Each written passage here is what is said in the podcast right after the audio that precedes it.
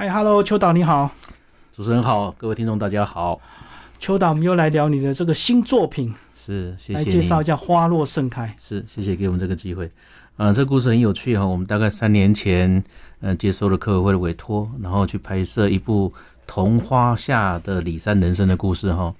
那我们刚介绍的题目的时候很大，我就说问客委会的长官说有没有什么一个 focus 的目标？他说没有，我们其实是最开放的啊，尊重导演的创作的理念哈。哇，这反而是让我们着急的，因为这个题目很大，怎么去找故事哈？所以我们大概花了一整年，第一年。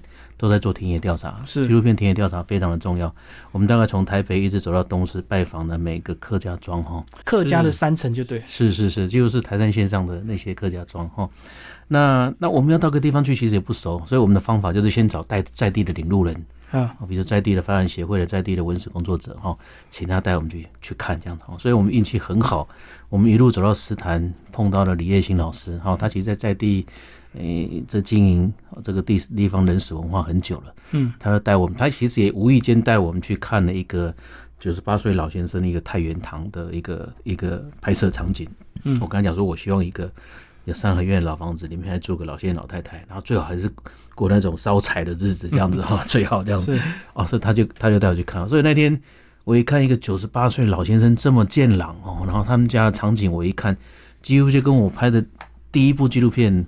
里山台湾，我在美浓小时候生活故事的场景一样。我曾经在美浓住过几个月，哈，那个阿妈的故乡，所以那时候还要挑水喝的日子，然后跟着牛去田里面工作的日子，然后每天就在就在野外玩水，然后烧柴这样的日子，捡柴烧柴这样子。结果这户人家到目前二零零三年的现在。还是过这样日子哦，所以这个这个场景让我非常非常的压抑。那在在细究、在多他陪他们多聊天的时候，就发现，呃，每个家庭都有一个照顾的故事。其实我们从台山县这样一路走过来，我们好几个轴线在同时拍摄。那发现说，其实后来到台山线上，因为大部分五零年代我们这一代的人，大概经济有了基础以后就离开家乡了，所以台山线上的人口外流非常的严重。是诗坛，甚至是我们知道苗栗县。这个人口外流最严重第一名的地方哈，曾经人口最多的时候，这个一万两千多人一年哈，到现在只剩下四千多人了。嗯，对。那曾经到什么阶段呢？就曾经到连这住乡的医生都没有，哦，连连连在地的医生的基本的医医疗照顾都没有哈。那个老人家还要跑到头份去跑到苗栗去看医生哈，所以这个这过程很辛苦。然后我们也看到了，我刚才讲说每个家庭都有个照顾的故事，我们也看到了这个爷爷九十八岁一个人在家，奶奶已经过世了。然后他的二女儿离婚之后回到家里来陪他，家里还有个外劳，我们就这边拍了，密集的拍了一个月，去观察他们的生活，哇，觉得真的超精彩的哈。阿公的九十八岁，其实我有时候想说，活到九十八岁是一个什么样的感觉哈？那阿公还很健朗，所以我第一次看到阿公九十八岁的，他每天要骑着他那个山上那个农农机的运运输车哈。我们都讲说他是三菱法拉利哈，嗯，那开玩笑讲说他的车牌是零八五七哈，零北五几哈，所以所以街上的人都认识他，他也是这个是在老街上的耆老哈，实际上他是大概五零年代那一那一代很精彩的人物这样的哈，那每天就骑着车，那其实家里会担心呢哈，不让他骑车，所以在在这件事情的不让他骑车这件事情的的争执上，就有很多爆点出来。那曾经是奶奶刚过世。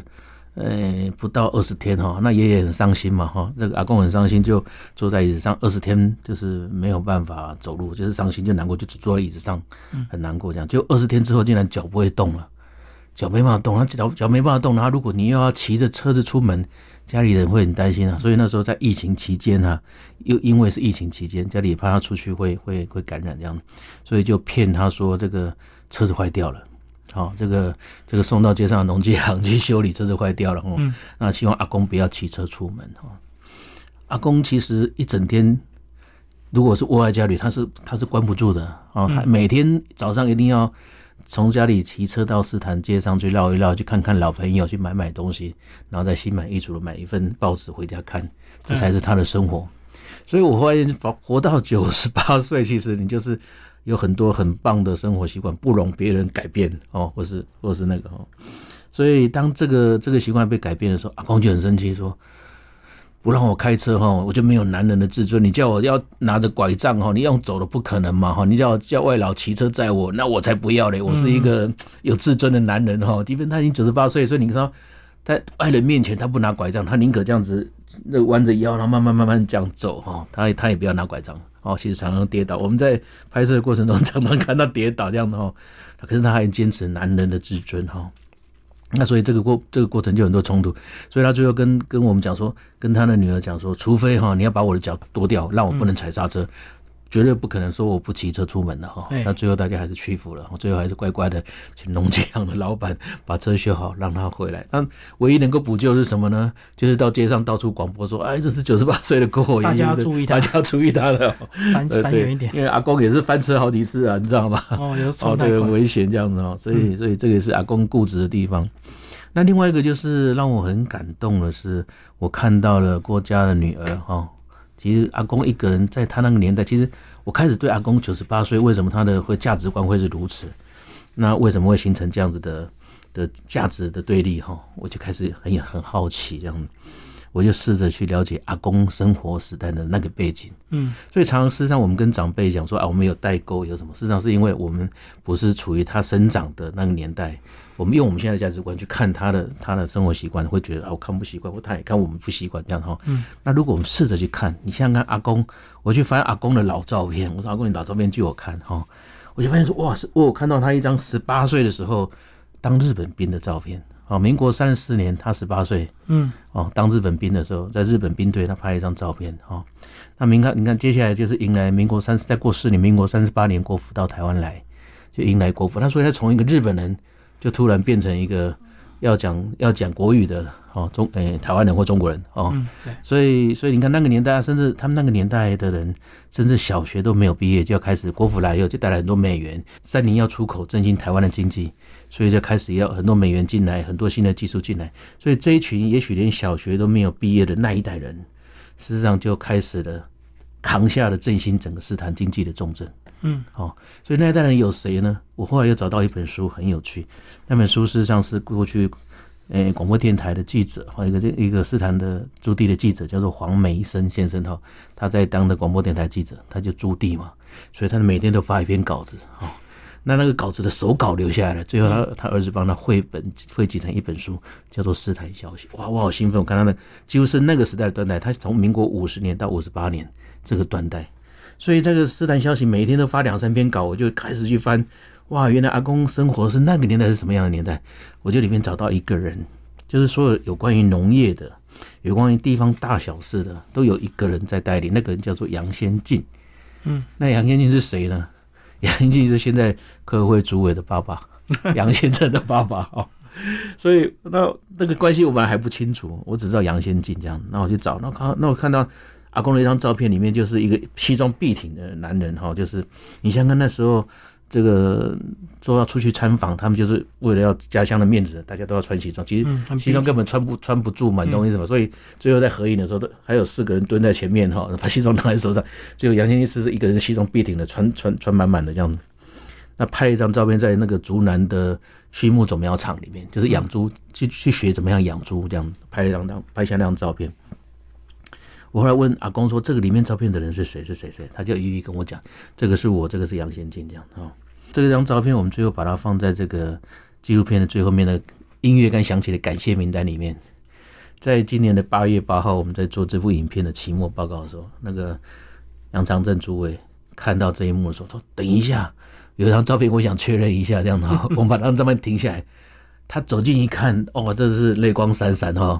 他说：“哇，这是我爸爸，你看他多帅。”他跟当下所有的人讲说：“这是我爸爸，他多帅。”我从来都没有看过我爸爸这张照片。哦，我从来都没有看过我爸爸照片，所以这张照片是藏在了郭家的相簿里面哈。嗯嗯。那在这个整个拍摄过程中，杨祖伟一直给我们最开放的态度。事实上，我们对斯坦的在怎么样做田野调查的感受。都来都不及于他，他事实上是一个文艺青年。他跟我们讲说：“你没有拍到这个竹林上面白云飘过的阴影，好，你没有看过我窗前，我读我我在念高中的时候，窗前那很早起床，然后你可以看到那个太阳光这样慢慢慢慢慢慢移动哈。嗯那向东排，因为它它那个前面的山脉从黑到亮，慢慢慢慢移动了光影这样的哈。你们有没有闻到那个是每个四个季节，这个乡亲们在街上晒萝卜啦、晒萝卜干啊、那些味道哈？他说、他跟我们讲这些，我听得很感动啊。但是我也我也很担心，说我拍不出他要的画面这样哈。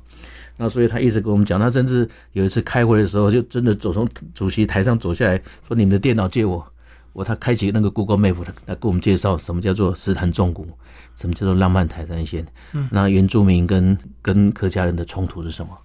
所以从从这件事情以后，他他一直在鼓励，在第二次集中简报之后，他就一直鼓励说，你们就把范围其他的轴线不要拍了，就把范围 focus 在郭火焰的身上。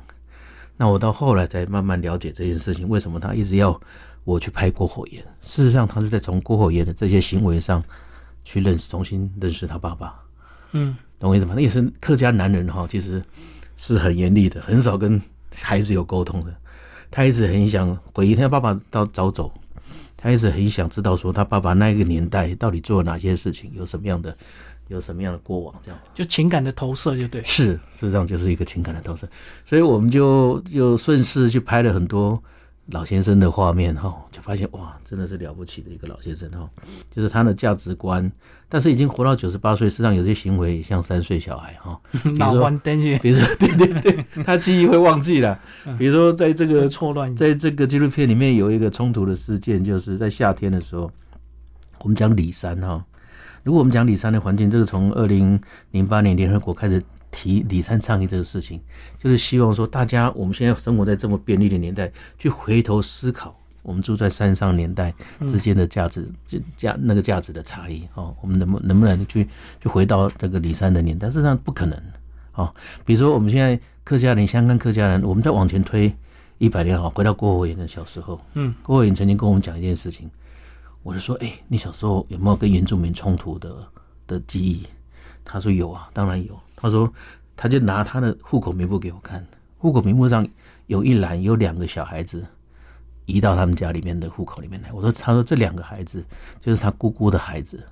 他说他姑姑还，他姑姑跟他姑丈当年为了寻水田哈，就是因为他们其实这个客家人来的晚嘛，所以他们只能往山上走。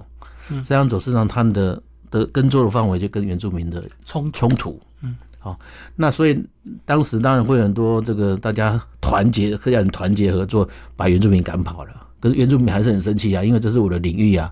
那尤其在山上用水的问题，所以他们会打游击战。对他们就打游击战，所以他就设陷阱，你知道，他就把水截断。你水一截断，你就要来找水嘛。到你那里水管断掉了，找水管断掉的时候，他就他的姑丈跟姑姑就被原住民猎人头去了哈。嗯，那留下两个姨那个两个小孩子，只要只要只要猎，知道他们家代养遗孤代养这样哈。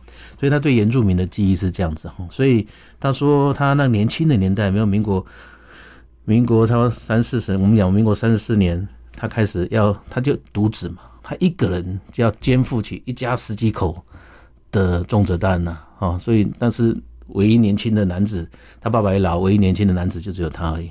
他说，他就算给我们听，他说一口人哈，一口人一年要准备六百斤的谷子才活了下去，所以能够做梯田的地方就做梯田了，种稻子，先养活温饱再说。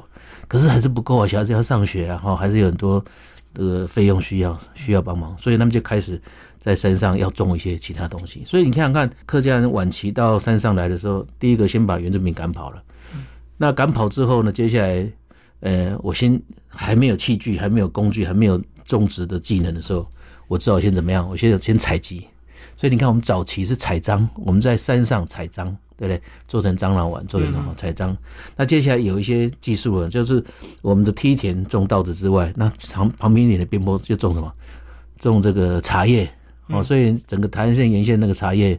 茶经这个这个故事就里面就讲这个故事嘛哈，种茶叶种香茅，在日据时代的时候，香茅的采这个斯坦斯坦那个那个香茅的产量非常大，香茅工会的主席是斯坦人，嗯，好，那种香茅还有种什么种油桐，所以我们现在在台山线上看到的每年这个桐花季看到那么多漂亮的白花，从空拍上看到那么多白花的油桐，事实上是这样来的。在早期，我们看到的桐花，事实上是生活的产业，而不是为了要看花，不是为了好看的，不是为了好看，是为了活下去。所以种油桐，所以所以开玩笑讲说，那么客家人说，我们对油桐树只看跟那花哈，有看没有到了哈。我们都在，我们都是，我们都不是在看头上的花，我们都在捡地上的桐子啊。所以最主要种油桐树，最主要是它要它的油桐油桐籽，它可以剪把去剥壳以后炼油，可以做成那些防水的材料哈。所以早期在日据时代的时候，它是很重要的诶军事物资嘛。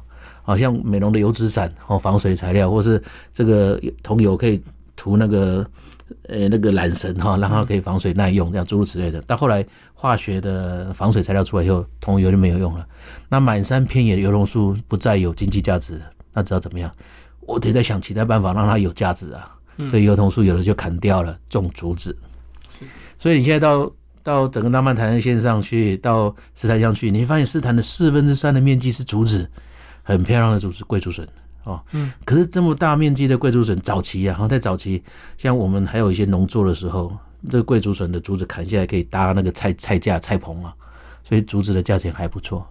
那竹子还有很多它的边际效应，比如说它长贵竹笋，嗯，桂竹笋还可以卖，哈，可以还可以加工生产这样。可是到现在塑胶产品出来以后，大家不再搭那些用竹子搭那些菜棚了，用塑胶管的。然后，所以竹子的价格也就没落下来。所以，斯坦四分之三四分之三的面积是竹子，可是它的产值非常低。到现在，连斯坦唯一的竹笋的加工厂都停掉了。好，所以也就是因为事实上，也不是说因为人口外流，人口外流的关键一定是连带的圈里 A 型哈，这个蝴蝶效应一直出来。嗯，你没有工作了，没有产业，不能赚钱，我只好移出去了。所以，斯坦面临的困境是这样的。所以，所以你如果看懂了这件事情，你就知道说，哦，原来。客会一直在推的所谓同花季一点零一点零版，就是我们是客家的前辈们利用油油桐树是生活的产业，是生活的这个根本啊。那二点零版在叶菊兰主委当这个客会主委的时候，为了要振兴这个台山线上的旅游产业或者是文化的产业，让更多人愿意因为桐花走入这个客家庄，去看到了客家的文化、客家产业、客家的。生活油漆，哦，才办桐花节，哦，所以那时候办桐花节的的初衷是这样子，但后来就很多人批评说啊，这个桐这个油桐树，你们广种油桐树是批中外来种，然后破坏生态，哦，很多讲评啊，事实上破坏生态是那些后来做的公园，在平地上也到处种油桐树，我觉得那就不好了，哦，那所以三点零这个新的杨长会科主各各位主委，他的观念也正确，其实上他爸爸就是园艺商啊。杨氏种苗行，然后 所以他对这件事情非常不以为然。他说：“我有机会的话，我应该把这件事情谈清楚。”哦，所以他说：“三点零，我我希望大家看到的是什么？”所以你看这一次的科委会的活动，在南曼台现场叫做“花拉比伯”。哦，对，“哗啦比伯”是什么意思？刚结束了活动。对，刚结束活动。什么叫“花拉比伯”？当然，那个形式还是有点表面的。但是各位诸位真正想看到是什么？希望更多人走进台湾的山林，不只看到五月的油桐。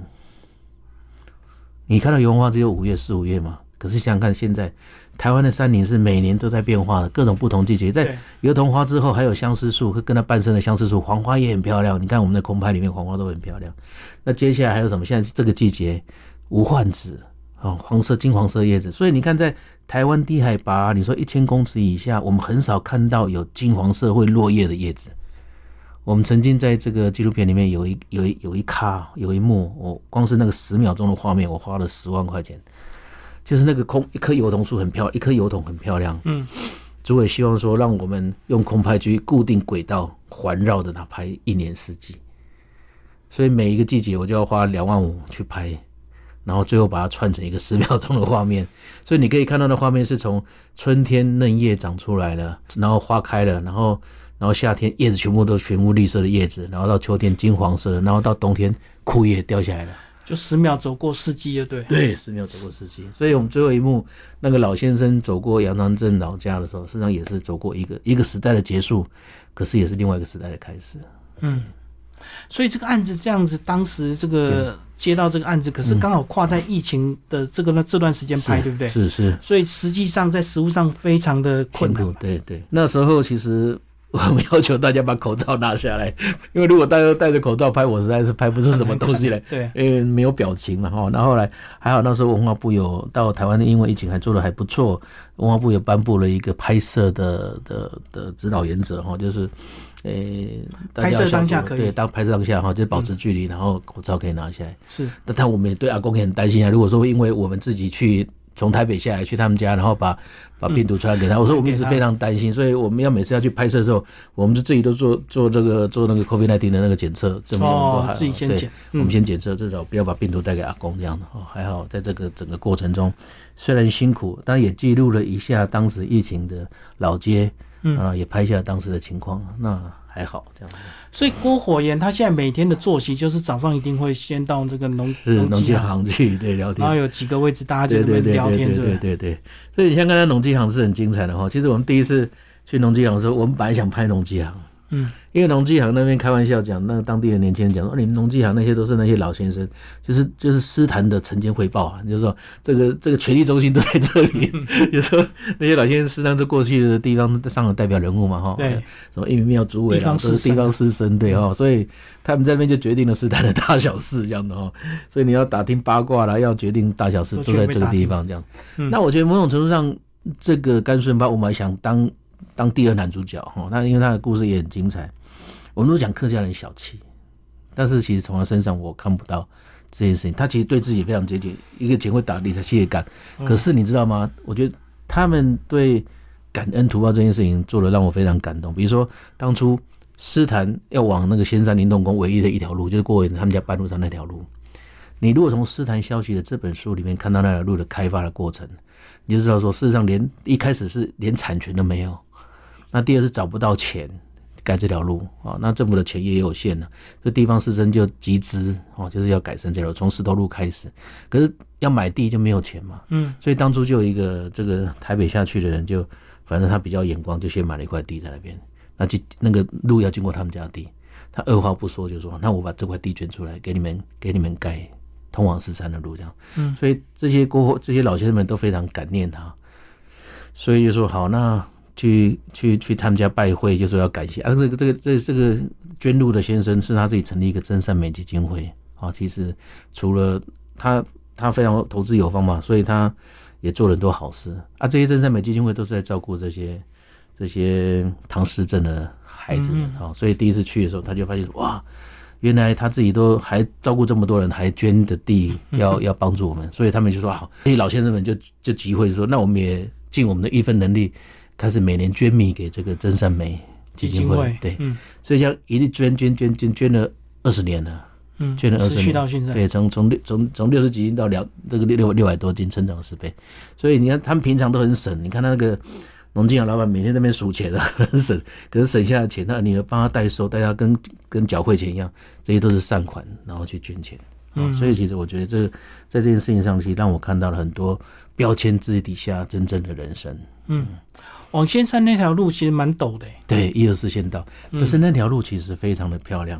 我在这边可以再跟大家分享一件事情，因为我们我们在拍摄期间，我常讲说，我我在这个拍摄期间决定了拍摄目标之后，我通常最最少最少都是两个礼拜去斯坦一趟，大部分每次都住三天。我就住在山上的灵动宫，它有香客大楼，因为最便宜哈。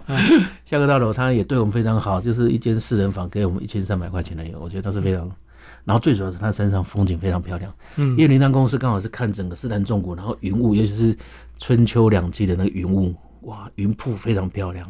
仙山是有它的道理的哈，所以我们在在在这条路上就是都早晚出没嘛，对，哇，看到好多仙山上的野生动物，哦，来来回回，来来回回，对，那所以。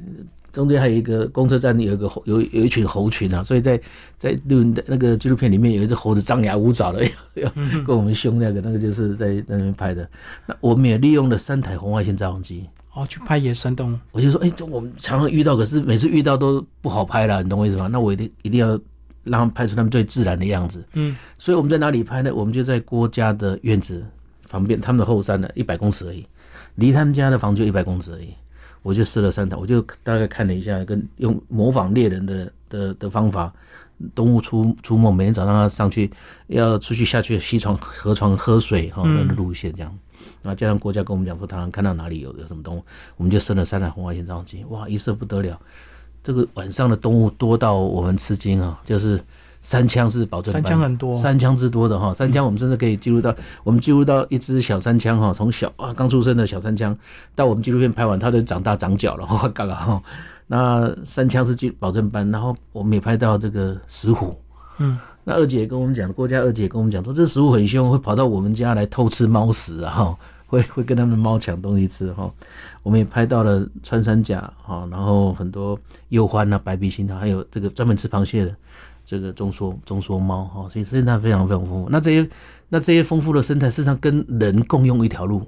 嗯，有时候这条路，我说开玩笑讲，我们哥我们这个镜头故意对着一条路拍，这个镜头这条一条三四十五度的山路，白天是郭二姐走过去，阿公这个开骑着农机车下来，晚上就是动物在那边走来走去，传说。对传说。哦，所以其实客家人跟生态、跟山林、跟里山就是如此共生的，嗯，就是如此共生，很精彩。好，邱导最后讲一下，你这部片这个也会上映，对不对？是，嗯呃，接下来其实我我们人家说我们是傻瓜哈，其实我每次拍的影片都免费给人家看的哈，因为第一个这个是纳税人的钱拍的影片哦，不是我们自己的，所以我就跟客委会报告说，诶，如果他们的版权可以开放的话，我希望能够让更多人看到，因为拍影片最大的目的是让更多人去看到，然后去感受不同同温层的生活，进而你可以改变这个社会。我觉得这才是纪录片真正的力量哦。所以我们接下来的几个场次的安排大概是这样的哈。我们九月十五号会在诗坛，哦 为了感谢这个诗坛的乡亲哦，那因为主委也非常兴奋嘛哈，所以我们也特别自己掏腰包，这还不是客委会出了钱的。我们自己掏腰包去诗坛办了一个全球封街首映会 哈，大概只有一两百个人的这样一个场子，然后让让大家开心，然后也炒米粉招待乡亲这个来吃，然后所以就在街上嘛。对，在就在街上，就在那个图书馆前面，就是农机行附近而已啦。哦，在街上风街。那九月二十六号有个媒体的首映会，嗯哦，在华山的光点。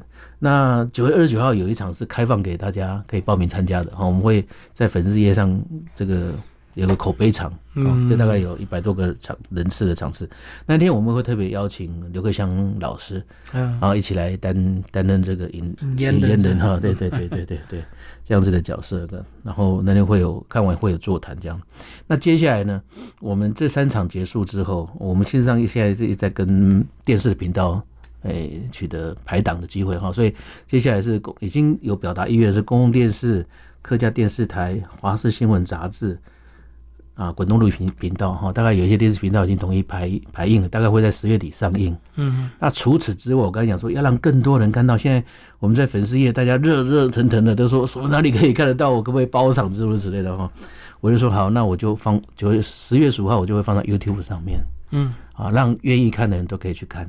但是有人讲说，我我坐坐在家里看 YouTube 还不爽哈，没关看系，大荧幕啊。那我们就可以包场哈，你再找我们来包场。那现在其实因为很多电影院规模也不大嘛，你说二三十个人的一场，你只要付照电影票的价格付给他，我们就可以来包场了。对对，还是有很多小厅啊可以包的。对对对，我想这个就是看大家的意愿，我们可以随时配合这样子。嗯，所以这个长度是本来你就预期规划这样的长度吗？其实我们本来想拍九十分钟，比较适合两小时。对，因为我想说你们拍的这个三年是对对对对对对对 很多素材应该没有剪进去。对，对对对对对嗯，对，还有很多，所以我们会再剪另外一个版本的，就是参加比赛版本。竞赛版就对，对对对对对，那会更有张力。更有刚才张力，对 来美一定会有这个对对对家族这对对个冲对对对突什么的。对对对对。所以其实这个我们的这个郭火焰，他还是在家里算是比较强势，对不对？还是是是？我们在整个拍摄过程中，就是最难的就是怎么样去表现阿公的的生气跟严厉。可是你知道，他是一个爱面子的人呐、他我们知道镜头在那边，他绝对不会生气的，懂我意思吧？所以，所以唯一我唯一记录到一点就是，你看他在扫墓的时候，扫墓那一场最精彩哈。扫墓那一场，其实你就可以看到他是一个家族的族长。哦，就是家族的那个领领领导的人哈，那就会指挥儿子啊怎么样怎么样怎么样怎么样，以后我要躺在这里啊，你那个扫墓的方法要对，不然会漏水，没有哈。嗯那你看这整个那么多儿子，只有长子就是好不好？我就是长子，你就看爸爸说什么，就是默默的蹲下去做就对了。嗯，小儿子会顶嘴嘛，哈，啊，长子就是默默的做这样。所以你在在那个那个场合里面就可以看到出阿公的脾气。另外一个场合是在在那个那个接水的世界里面，阿公最后生气了，你知道？他躲在房躲在房间不出来，有没有？阿弟那个他的外佣去从那个门洞上去偷看他，他就把锁起来不出来了，这样子哦。阿弟说没关系啊，肚子饿就会出来了。耍脾气，对对，对对，嗯，嗯哎，所以他算是比较特别。一般很多老人家这个越老，可能有时候这个越活越弱势，对不对？对对对因为很怕子女不照顾，所以就对对对对对。很委屈这样子不。不不会，他他他很有主见，他很棒。